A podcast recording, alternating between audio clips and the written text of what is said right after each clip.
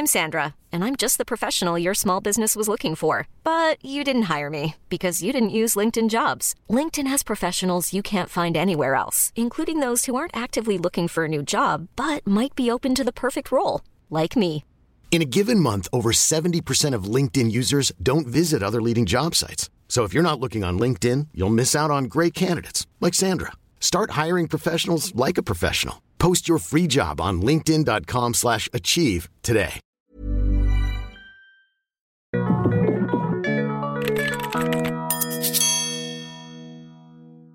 Bienvenidos a un episodio más de este Emprepedia Podcast. Como todas las semanas, tra- tratando de que fuera entre martes y miércoles, me acompaña mi amigo Christian Reich. Cristian, ¿cómo estás? ¿Qué tal, Paco? Muy bien. Oigan, muchachos, estamos en vivo en Facebook. Ahora sí, en vivo, en vivo. En vivo, en vivo, en vi- no en vivo, guiño, guiño. y no en, en- en vivo, guiño, guiño. Por si nos quieren escribir, este, mandar saludos, mensajes para la novia, mensajes, para que vean que sí es en vivo, es que son las 5.45. mensajes para su mamá. Sa- saludos. Este, ya ven que es por el Todo, 10 todo de demás. mayo. Apro- aprovechando, ah, aprovechando este espacio, le queremos agradecer a, a- a Julio Lee de Imprenta Lee este Gracias. hermoso regalo que nos dio justamente de este, este hermoso termo que orgulloso siempre relleno de agua porque son las lágrimas de nuestros alumnos, de mis alumnos, de los alumnos de Rage, porque nos encontramos ya en esta recta final. Ya, pues el semestre acabó, nomás falta aplicar exámenes finales. Justamente hoy, Paco fue el último día de clases. Yo vengo de la última clase. Eh, me gustó mucho porque para varios de mis alumnos fue la última clase de la carrera. porque La carrera, ¿no? la Tú, tú das clase de, de último semestre. Sí, entonces, pues por si alguno de mis alumnos me está escuchando por ahí o viendo, también les mandamos muchos saludos. Much- y la mejor de las vibras eh, en exámenes finales. en la vida. Ah, aprovecho también para, para saludar a, a- a- Rodolfo Lugo de mi clase de evaluación de proyectos que siempre me dice, profe, yo siempre lo veo, súmame puntos. No, no, no le voy a subir pintos- puntos, pero este, muchísimas gracias por, por, siempre estar al pendiente de este podcast. Pues saludos a Pues, Rodolfo. Pues este, ahora sí, eh, vamos a estrenar una sección que procuremos que suceda más a menudo, que son noticias de sobremesa en el mundo de los negocios. Para cuando tengas una reunión, una fiestecilla, una comidita, pues platiques de temas interesantes, porque luego se acaban los temas y empezamos a platicar de, está bien nublado, Sí, está, está, está, está, está bien, hasta hasta el tronco el tráfico. está el tráfico, son los clásicos Este, temas que, pues. que- que se nos ocurren cuando no hay, tenemos así, cuando no hay tema de conversión. Y fíjate que está en la recta final una serie que yo la hacía el feito. Fíjate que no, no, no, no me había atrapado o no le había dado la oportunidad hasta que pues veía que todo el mundo hablaba de eso, mis alumnos hablaban de eso. Y dije, ah, pues vamos a dar una oportunidad. Oye, ¿y te atrapó? Porque ya ves que hay una estadística, unos que siempre dicen de que yo soy del 1% que nunca ha visto un Que nunca ha visto ¿no? Game of Thrones en este caso. Exacto. Y en el episodio pasado ya nada más quedan justamente dos capítulos eh, eh, de esta serie que ha sido un hit. Le ha pegado con todo a, a- a- a las series. Aproximadamente creo que leía por ahí que cada capítulo cuesta 10 millones de dólares Wow, de producción. de producción. 200 millones de pesos. Ajá, prácticamente es una película cada episodio. Entonces, todo el mundo está pendiente. Le ha generado grandes ganancias eh, a, a HBO. Eh, ha provocado esto que, que se sature la red. Todos los fines de semana es una preocupación por parte de los usuarios de, de la plataforma streaming de, de HBO porque se cae pues la cantidad de gente, pues los servidores no aguantan.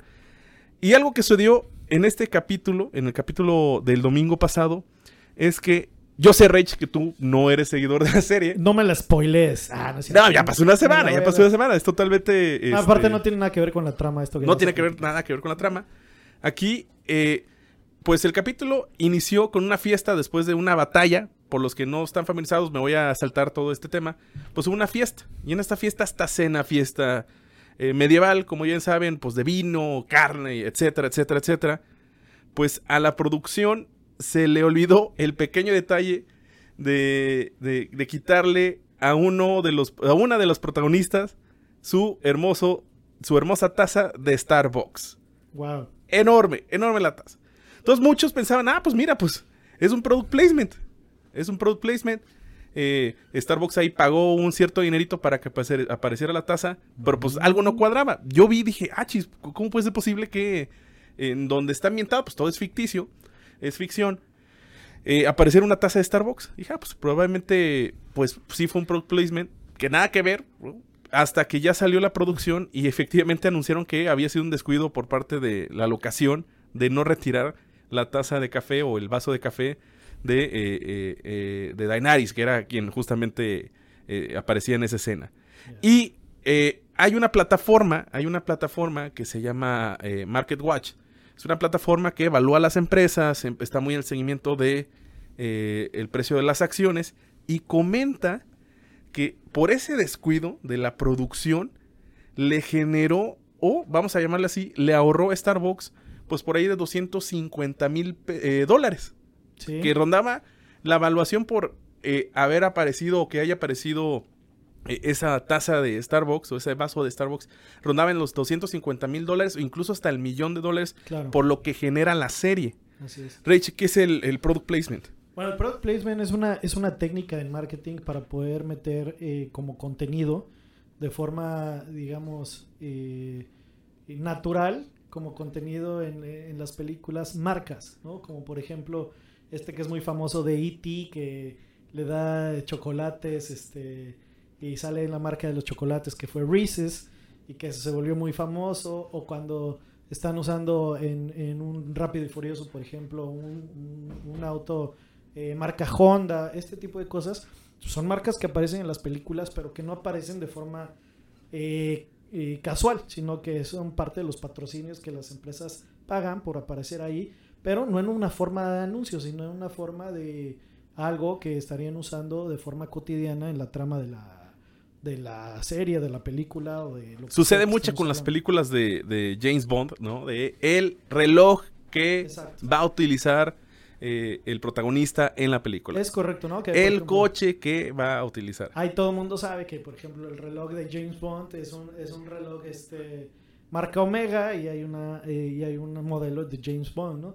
Por ejemplo, eso se ve mucho en las novelas mexicanas. A mí me da mucha risa de que están las señoras y de que, ay, pues antes de hacer lo que tengo que hacer, voy a lavar los platos, pero lo voy a hacer con acción. Con, acción. Porque acción arranca la grasa y sale ahí la señora lavando el plato y este y resulta que pues fue, un product placement, ¿no? O que resulta que la muchacha trabaja en la empresa de Avon. Pues no es casualidad que, que, salen estas marcas, sino que es, pagado. Oigan, por ahí está mi prima Mildred conectada y nuestro amigo Andrew Lee Davis Blake este profesor de nosotros. Muy atento siempre a, este podcast que ya nos hizo un meme al respecto. Así es, así es. bueno, pero eso es un product placement, ¿no? Es, es, es, una manera publicitaria de aparecer en las, en las series de forma, digamos, natural. Tiene varios beneficios. El tema es que, por ejemplo, hay un, hay un término que se llama zapping, que es cuando en la televisión eh, salen los cortes comerciales y la gente le cambia de canal. Entonces aquí el tema es que como está dentro de la trama, es un impacto comercial en el cual no, no debería haber nada de zapping, ¿no? Y tiene pues cientos, este, miles, millones de impactos. Y efectivamente, pues cuesta, normalmente cuesta más dinero que un comercial, ¿no? Que un comercial. Lo está usando, es, tiende a ser algo aspiracional o tiende a ser algo efecto espejo de que si lo trae esta persona, pues yo también lo voy a traer o voy a ocuparlo, voy a usarlo, voy a comprar esa marca. Así es. Pues bueno, esa fue nuestra nueva, eh, eh, nuestra nueva eh, sección de, noticias de sobremesa. Así es. Oye, Paco, pero a mí me gustaría comentar la otra que también estábamos diciendo que es muy interesante por la temática que ha llevado este podcast, que es eh, lo que pasó con Amazon. Amazon. Si nos quieres platicar un poco tú con esa voz de locutor. Gracias, gracias, Diosa que tienes. No, a mí me sorprendió porque, ay, es, es un tema que eh, ahorita voy a unir a algo que, que tuve la oportunidad de escribir hace ya dos semanas para el financiero aquí en Monterrey que era, el título se llamaba ¿Y si desapareciera el efectivo?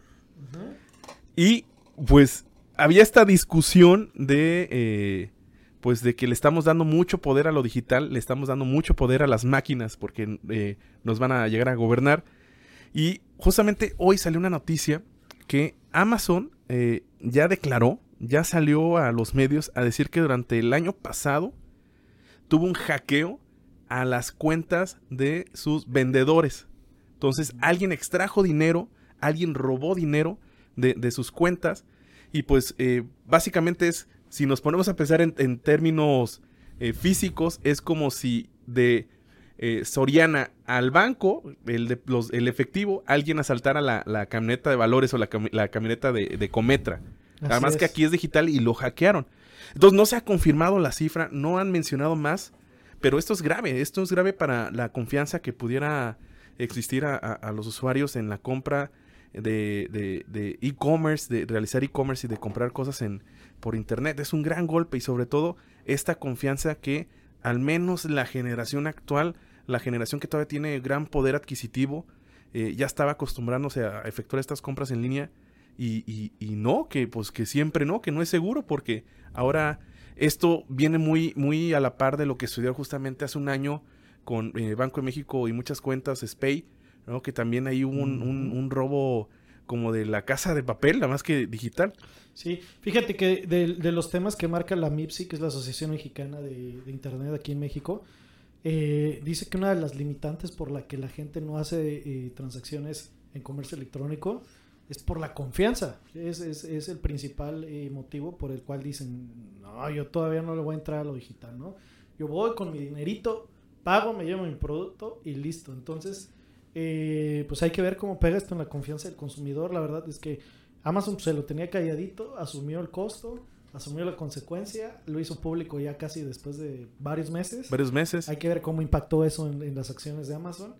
Este, pero bueno, pues Amazon, que es el gigante, se vio vulnerable ante una de estas situaciones, entonces, pues no estamos tan tan Y veremos si la honestidad tiene costo. Veremos si la honestidad tiene costo. Oye, Paco, el día de hoy planeamos platicar un poco de eh, la sustitución del dinero y de las fintech o fintech. Este, tú eres el experto ahí, has estado metido eh, analizando varias plataformas, retroalimentando, muy metido ahí en el tema. A ver, vámonos desde la base y con manzanitas. ¿Qué es fintech o fintech? Bueno, las fintech o las fintech son aquellas empresas o son aplicaciones eh, que dan servicios financieros. ¿Ok?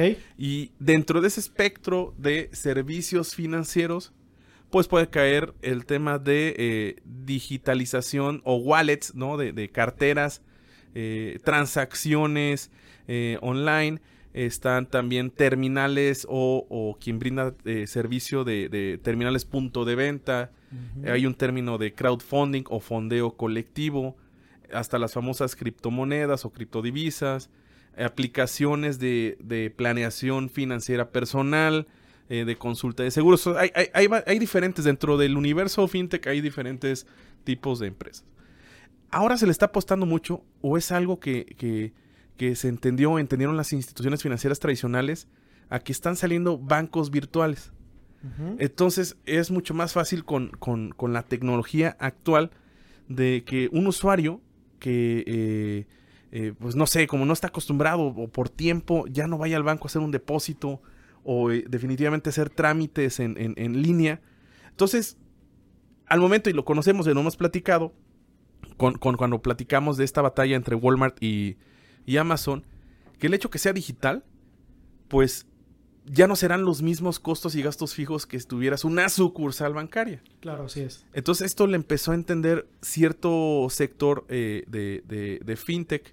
Bueno, Paco, pero déjame interrumpirte. Eso no es nuevo, ¿no? Por ejemplo, es, es la manera en la que ha operado American Express toda la vida. Yo nunca he ido a una, a una sucursal de American Express. Es, por ejemplo, el concepto de Sabadell, banco, eh, este banco español que opera en. México y que no tiene ninguna sucursal y, y, pues son... O antes, o, o- o estamos hablando a inicios de 2000, que ex- empezó a existir PayPal. PayPal. También claro. es, una, es una manera de fintech o es una aplicación fintech. Lo que pasa es que hubo un boom. Y este boom ya tiene, que será? Como unos 10 o, o- o menos de 10 años, donde ya empezó a ver este, este tipo de, de compañías, a, a mi punto de vista muy personal, agarrados de la mano del fenómeno de la uberización de las cosas. Ajá. Entonces, ok, sí, entonces se crea este concepto de que Uber, que pues no tiene eh, inventario, no tiene como tal, eh, no son dueños de los, de los taxis y da esta plataforma para que te brinden el servicio de taxis sin tener los taxis, o Airbnb, que no tiene hoteles y justamente eh, este servicio de hotelería, O lava mi ropa que no tenía... o lavamirropa.com, Que no tenía lavadoras, pero efectuaba... lavaba ropa, Lavandería. lavandería. Ya, ya luego platicaremos de, de- de esa experiencia de lavamiropa.com. Oye, quiero saludar a mi amiga Eli, que nos está escuchando desde Cancún. Un saludo, Eli. Saludos a, a- a Eli. Oigan, la gente que está aquí escuchándonos en vivo, pónganos ahí en el chat qué, qué- qué piensan del tema, si creen que el dinero va a desaparecer o no, si los queremos leer. Yo creo que también el tema de hacerlo esto en vivo, ya van 10, 11 personas conectadas, les mandamos saludos a todos, es para que también podamos interactuar. Interactuar y- preguntas y igual temas. ¿Qué, qué les gustaría que, que platicáramos? Es, eh, eh, es especial porque pues poquito a poquito esto va agarrando ritmo eh, respecto al podcast. Y pues gracias, gracias por, por, por escucharnos, por vernos. Y recuerden que esto al rato estará en YouTube, al rato estará en Spotify y en iTunes. Así es. Oye, Paco, a ver, ¿qué onda? Tú en caso, en tu caso particular, porque tú te cueces aparte, porque te gusta la tecnología y porque te gusta el tema fintech y todo lo demás. En tu caso en particular, ¿qué onda con, con tu lana? ¿Sigues usando mucho efectivo? ¿Usas tarjetas? ¿Tienes alguna aplicación secreta ahí que, que, que uses y que nos quieras compartir o que valga la pena que la audiencia baje? Es, es, Este- es interesantísimo el fenómeno porque pues todo este ecosistema fintech pues le empezó a causar ruido a la banca tradicional. Sobre todo a este mercado, este segmento fintech que está dando servicios de banca online y pues eh, a un menor costo o con cierto atractivo que no tiene la banca eh, tradicional. Entonces muchas, eh, mu- muchas de, de- de- de- de los bancos, muchos de, de las instituciones financieras empezaron ya a apostarle a la tecnología. Y no sé si ya han observado que ya todos al menos tienen una aplicación. Y tienen la Así es. aplicación de Wallet.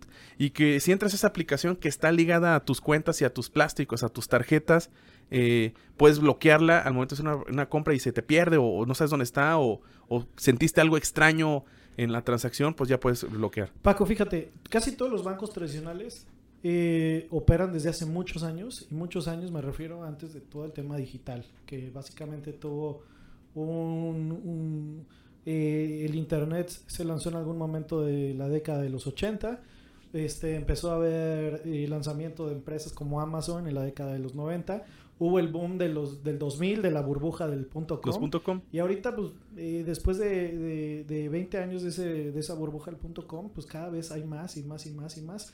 Pero, pues la banca es de antes de los años 80, muchos de ellos, ¿no? Entonces, quisiera comentar algo porque hablan mucho de la famosísima transformación digital.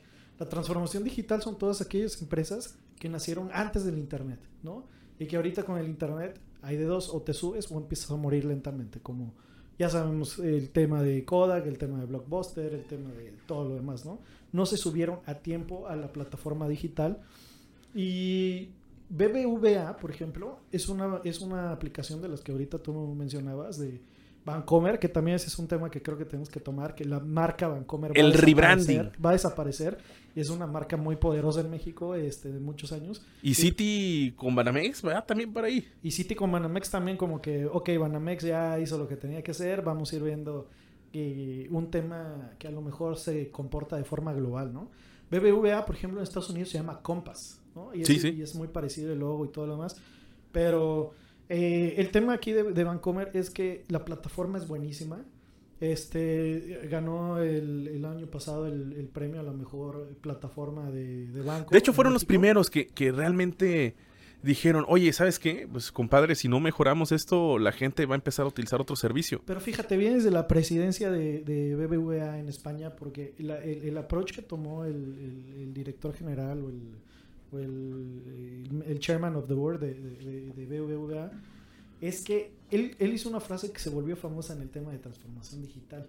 Dijo, nosotros no queremos ser una banca que se va a subir a lo digital, sino que somos una empresa digital que hace banca.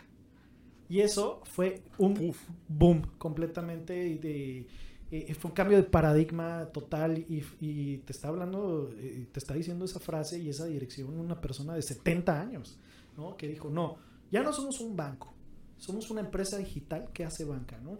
Y me ha llamado la atención porque también el año pasado tuve oportunidad de ir a un evento patrocinado por Visa, este, ya sabes que los gigantes ahí, Mastercard y Visa, este, donde estaban buscando fintech, o sea, personas que a lo mejor como tú y como yo, que decimos, oye, vamos a hacer una aplicación y hacen una, eh, eh, un concurso a nivel mundial donde buscan las mejores aplicaciones porque ellos dijeron, ¿sabes qué?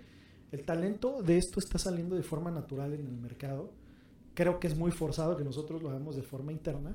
Y si no puedes contra ellos, úneteles. Y lo que están haciendo en ese sentido de úneteles es, vamos a buscarlos y vamos a integrarlos como partes de nuestros servicios, de alguna forma haciendo negocios con ellos. Y es interesante porque cada uno de los bancos, cada una de las instituciones financieras está lanzando estas convocatorias. A mi mente viene creo que Bancomer, BBVA ahora, eh, Santander, eh, también el tema de Banregio Labs.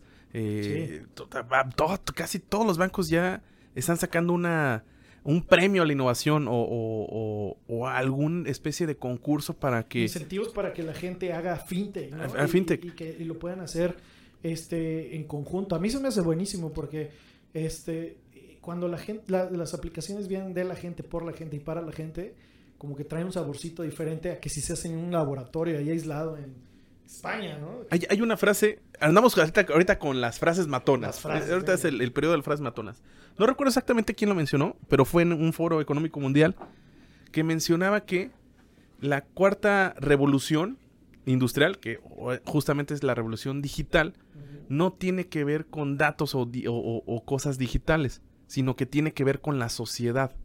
Y a mí me hizo mucho sentido, porque justamente es facilitarle cosas a la gente facilitarles cosas, procesos, eh, eh, comunicación a, las personas. Y tiene mucho sentido, porque eh, el año pasado, en verano pasado justamente, fui, tuve la oportunidad de ir a un foro fintech por parte de, del IMEF y había un panel donde creo que a los bancos ya les había caído el 20, que, ¿sabes qué? Fintech no es igual a competencia, sino que son, todos somos un ecosistema y que es para mejorar las cosas.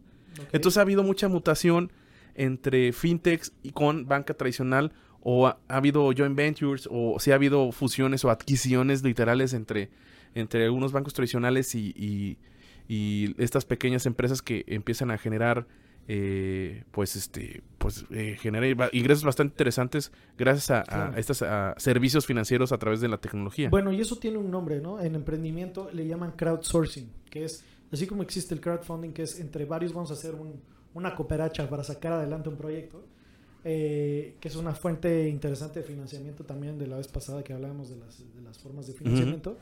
Pues también hay un crowdsourcing. Y un crowdsourcing es, a ver, está cierto problema o está cierto tema, vamos a poder eh, a tomar aprendizajes, conocimientos, opiniones de todo el mundo y vamos vamos a, a encauzarlas todas para lograr una solución. Entonces, esto es lo que yo veo, es un crowdsourcing de diferentes soluciones en la banca financiera o en, la, o en el mercado financiero para generar una solución particular. Que incluso hasta Apple, ahorita lo, platicamos en el primer podcast, Apple ya subió esto. Exacto. En facilitar tecnología para estas transacciones. Facilitar tecnología para que desaparezca el efectivo. Porque aquí el tema, y retomando el tema ya de, de si el efectivo desapareciera, es que a veces pensamos que en temas de transacciones financieras, ya en lo digital, movimientos SPAY, este, eh, eh, hacer la, en la aplicación a enviar dinero electrónico, es igual a que tengo que declarar impuestos. Claro, sí, sí. Porque está fiscalizado. Al momento de que sea digital, eh, tiene este ingrediente de que automáticamente es, es, traqueable. Es traqueable, es rastreable, ¿no? Al contrario de el dinero en físico, el dinero en efectivo que pues a menos que le pongas una marquita, este, un, ahí algo al, billete, pues no sabes ni por qué manos ha pasado, ni por dónde fue, ni dónde vino. Que eso eh, justamente como que fomenta a, lavado de dinero y fomenta actividades ilícitas. Oye Paco, que está esta otra tecnología que permite precisamente hacer la trazabilidad del... Bueno, este es blockchain que podemos también destinarle muchísimo tiempo. que... que yo me acuerdo que tú hace dos o tres años ya eras así no, super conocedor del tema. Fíjate que ahí va. En este mundo blockchain, criptomonedas, que ya como que el tema ya, ya, ya bajó. Ya no es tan hot, ¿no? Ya no es tan hot ese tema. Este, eh, era interesante eh, que había de estos criptochairos, ¿no? que, que defendían al blog, el, que defendían al Bitcoin y a las demás criptomonedas de que, oye, con si invierto un peso eh, equivalente en Bitcoin al siguiente día va a ser un millón y que por solito, pero pues eso, eso ah, platicaremos luego al respecto. Continúo con este tema. Entonces, mucha gente piensa que si yo eh, eh, acepto dinero en efectivo, pues tengo que pagar impuestos. Pues sí, pues obviamente es rastreable para Hacienda y, determinar lo que realmente te ingresó como, como dinero, como entrada, como venta. Pero las ventajas son otras. Yo no lo voy a ver desde el punto de vista como buen contador de que eh, eh, Hacienda es el malo de la película. Yo lo voy desde el sentido de control en la organización, el del sentido de control en la empresa. Manejar dinero, dinero en efectivo, tiene un riesgo inherente. Así es. Y, y, tú creo que has estado más cercano a, la industria restaurantera, pues prácticamente pues, la compra de cosas o, la venta de, en restaurantes se da en efectivo, ¿no? Sí, sí, mucha parte de él. Mucha parte de ella. ¿Y qué genera esto? Que pues eh, al final hay un momento donde si crece el negocio, crece el restaurante, pues ya el jefe no está ahí, el dueño no está ahí y pues delega. Entonces, eh, pues el dinero ahí en efectivo siempre va a ser como que de, de, ay, nanita, y si me faltan cinco pesos ahorita, pues ah, los agarro y ya luego los repongo. Y pues luego no se reponen, sino que ya no agarras cinco pesos, agarras 100, agarras 500, agarras 1000, agarras 30 mil, agarras 50 mil. Y hay muchos casos, sí, de compañías que entre los mismos colaboradores, pues eh, han defraudado o han, han, hecho fraude a, las compañías en, por utilizar dinero efectivo. Así es. Mira, yo creo que hay pros y contras. Este, digo, eh, no hay que ver como contra el pagar impuestos, ¿no? Ajá. Eh, hay gente que sí lo va a ver como contra. La verdad es que si existen tecnologías que hagan que cada vez use menos dinero, pues también hay que ver como, como consecuencia positiva que va a haber menos robo hormiga. Que el robo hormiga es un, es un dolor en todas las industrias. Sí, sí, sí. Todas las industrias habla, hablamos de restaurantes, venta al detalle, retail. Bueno, todo donde se maneja efectivo está ese riesgo inherente, como tú dices, de que, de que exista un robo hormiga. Entonces, eh, es algo que está cuantificado en millones y millones. Porque lo digital crea control. Otra vez, es rastreable sabes de dónde cayó la, transacción, de dónde vino, por qué vino, a qué hora. Entonces es difícil. Oye, creo que uno de también leí por ahí, pero no estoy tan seguro. Uno de los nuevos lanzamientos de, de algo que tiene que ver con fintech esta semana fue que por WhatsApp tú ya puedes enviar dinero. Ah, ahí te va. Esto es bien interesante porque hay un tema de inclusión financiera, ¿no? Y, y para algunos inclusión financiera es que todos tengan una cuenta bancaria. Pero pues a veces el promover la cuenta bancaria es promover que sigas yendo a un cajero y retires efectivo y pagues con efectivo. Así es. Para mí, inclusión financiera es esta oportunidad de digitalización eh, de, del dinero, donde haya transparencia, donde puedas incluso fomentar el comercio electrónico, el comercio internacional. ¿No? Entonces, este también es un beneficio de, manejar eh, eh, dinero electrónico, que tu negocio puede estar a nivel mundial, a nivel global, porque pues te limitas únicamente a una parte a este en efectivo, pues la, persona tiene que ir hasta tu lugar, hasta tu local para pagarte. Yo creo que eventualmente va a haber una moneda estándar universal para internet. ¿no? Como lo intentó ser el Bitcoin. Como lo que intentó ser el Bitcoin. Pero, pero el tema del Bitcoin es que el Bitcoin quedaba todavía un poquito eh, no tan apoyado por los gobiernos y no tan porque no sabía de dónde vino ni pues no dio ni la cara a quién el grupo o persona fundador de pero sería muy bueno por ejemplo yo, yo, yo ahorita que estoy incursionando en el tema de comercio electrónico y quiero vender con mi plataforma que el internet lo permite 24/7 a todo el mundo pues si te llegas a topar en un momento con y en qué moneda cobro y por qué y cuál es la paridad y, y siempre vas a tener una una utilidad una pérdida cambiaria etcétera no entonces la verdad es que si existiera esta moneda estándar en el mundo de, para Internet, pues te ahorraría un montón de cosas, ¿no? No, pues ahí va. Ahorita que van a ser las Olimpiadas en Japón, eh, que van a ser en Tokio, eh, el mismo, no, eh, respaldado por el gobierno de Japón, los bancos japoneses van a crear una moneda digital con el, con el objetivo de apoyar o facilitar a los extranjeros que llegan a Japón el tema de la conversión. A los que yo creo que la gran mayoría ha por lo menos viajado aquí a la frontera o al menos a Guatemala. Así había pasado, yo voy a ir a Guatemala. Y el hecho de buscar una casa de cambio para cambiar unos dólares o unos pesos mexicanos a, a, a dólares o hacer la conversión, pues a veces es difícil. Entonces, la tecnología también incluso eso puede apoyar. Entonces, Japón lo pensó, la, la banca japonesa eh, va a apoyar en ese sentido para que facilite las cosas y si facilita eso, pues el consumo va a ser más fácil. Y la protección también, pues obviamente de los datos. Oye, Paco, estoy viendo aquí, ya se pasaron rapidísimo 26 minutos platicando del tema. Este, entonces, pues también lo que queremos hacer es que el podcast no sea muy, muy largo. ¿Qué podemos ir concluyendo? Eh, ¿Qué tiene de cosas? Si quieres, primero concluir- concluimos de cosas de pro. ¿Cuáles son los pros de esta digitalización del dinero y de que eh, tienda a desaparecer el efectivo, Paco? Para mí, para mí es el tema de control. Para las empresas genera control. Porque tienes un diario o vas a generar un diario de lo que realmente entra de efectivo o perdón, entra de dinero y también de lo que va a salir de dinero. Entonces genera control en las empresas. Y no va a haber así como, "Oh, híjole, se me perdió el billete de 500, Ajá. pues lo traes. Tienes que tienes eh, muy rastreable también todos los gastos que... Es para mí, es para- si lo ves desde el punto de vista de compañía, fomenta esto. Que aparte de que platicábamos del robo hormiga, también hay gastos hormiga, ¿no? También. Oye, de repente tú tienes un dinero ahí y de repente ya no lo tienes y la pregunta es, ¿y en qué me lo gasté? Entonces también si tú tienes completamente digitalizadas tus transacciones, pues puedes saber de forma muy puntual en qué se te fue la lana, ¿no? ¿Tú qué ves como, como punto a favor? Como punto a favor, eh, coincido contigo el, el control, el, el tema de hacer transacciones rápidas, el tema, la verdad, ah, para mí es un dolor ir al banco, no me gusta ir al banco, es este tiempo, esfuerzo, dinero, eh, verle la cara ahí a alguien que te está atendiendo no tan buen, de tan buena gana en la mayoría de los casos, porque también hay gente muy, muy, muy con mucha actitud de servicio. Eh, pero no me gusta, ¿no? Para mí es mucho mejor meterte ahí este, a tu aplicación con tu token, mandar la lana a donde la tienes que mandar. Facilita procesos. O ver si ya la recibiste Ajá. y listo, ¿no? Es mucho, mucho más rápido este, y no necesitas estar dependiendo de ir a un lugar físico, ¿no? Antes era peor porque para ciertas cosas tenías que ir a tu sucursal de apertura. A tu sucursal, Entonces, claro. imagínate, ¿no? Este, pero ahora, cómo, ¿qué ves tú como contras? Veo como contra.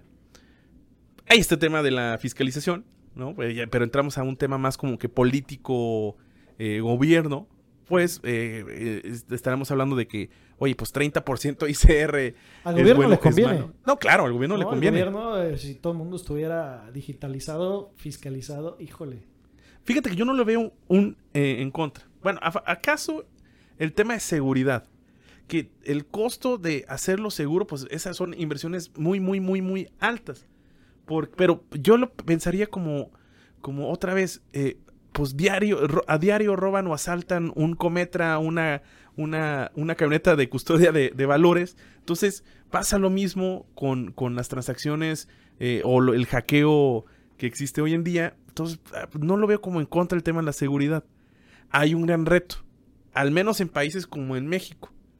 Porque, pues, eh, mencionaba que eh, en estados como Oaxaca, Chiapas, Guerrero, Tlaxcala, incluyendo también Veracruz, Puebla, pues ir lo más cercano a un banco o a una, a una terminal o un cajero tienes que caminar de 24 a 48 kilómetros. Imagínate. Yo no sabía ese dato. Y es un tema de infraestructura.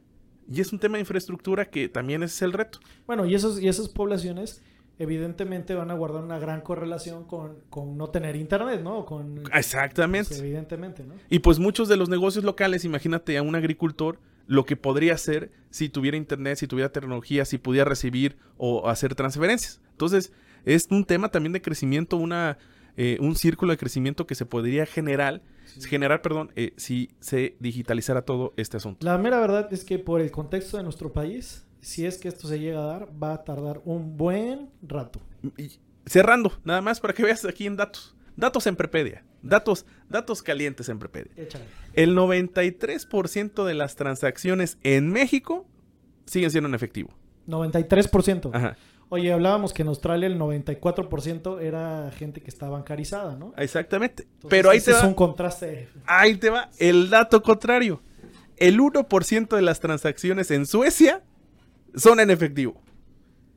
Y por ahí me comentaba, cuando salió este artículo, me comentaba mi buen amigo Víctor que acaba de ir justamente a Suecia, hombre de negocios, acaba de ir a Suecia y dice que si llevaba ahí su billetito hasta lo miraban feo.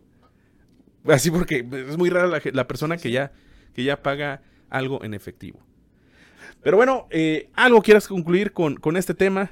¿Algo que quieras mencionar, Cristian? Oye, ¿y sabes me, se me vino ahorita también de, de bote pronto que para todo el tema de giros negros, que efectivamente hay mercados y mueven millones, pues esto es eh, una desaveniencia. Sí, ¿no? sí, sí, claro.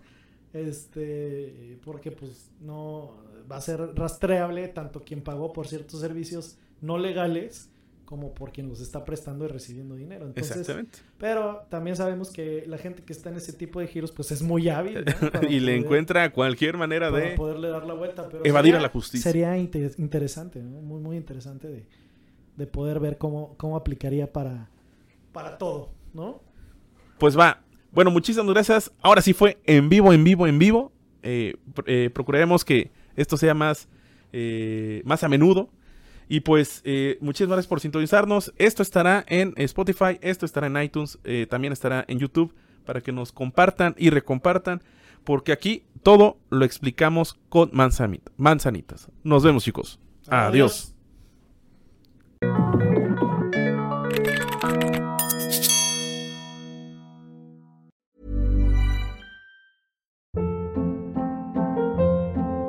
Hold up. What was that? Boring. No flavor. That was as bad as those leftovers you ate all week. Kiki Palmer here, and it's time to say hello to something fresh and guilt-free. Hello Fresh. Jazz up dinner with pecan-crusted chicken or garlic butter shrimp scampi. Now that's music to my mouth. Hello Fresh. Let's get this dinner party started. Discover all the delicious possibilities at hellofresh.com.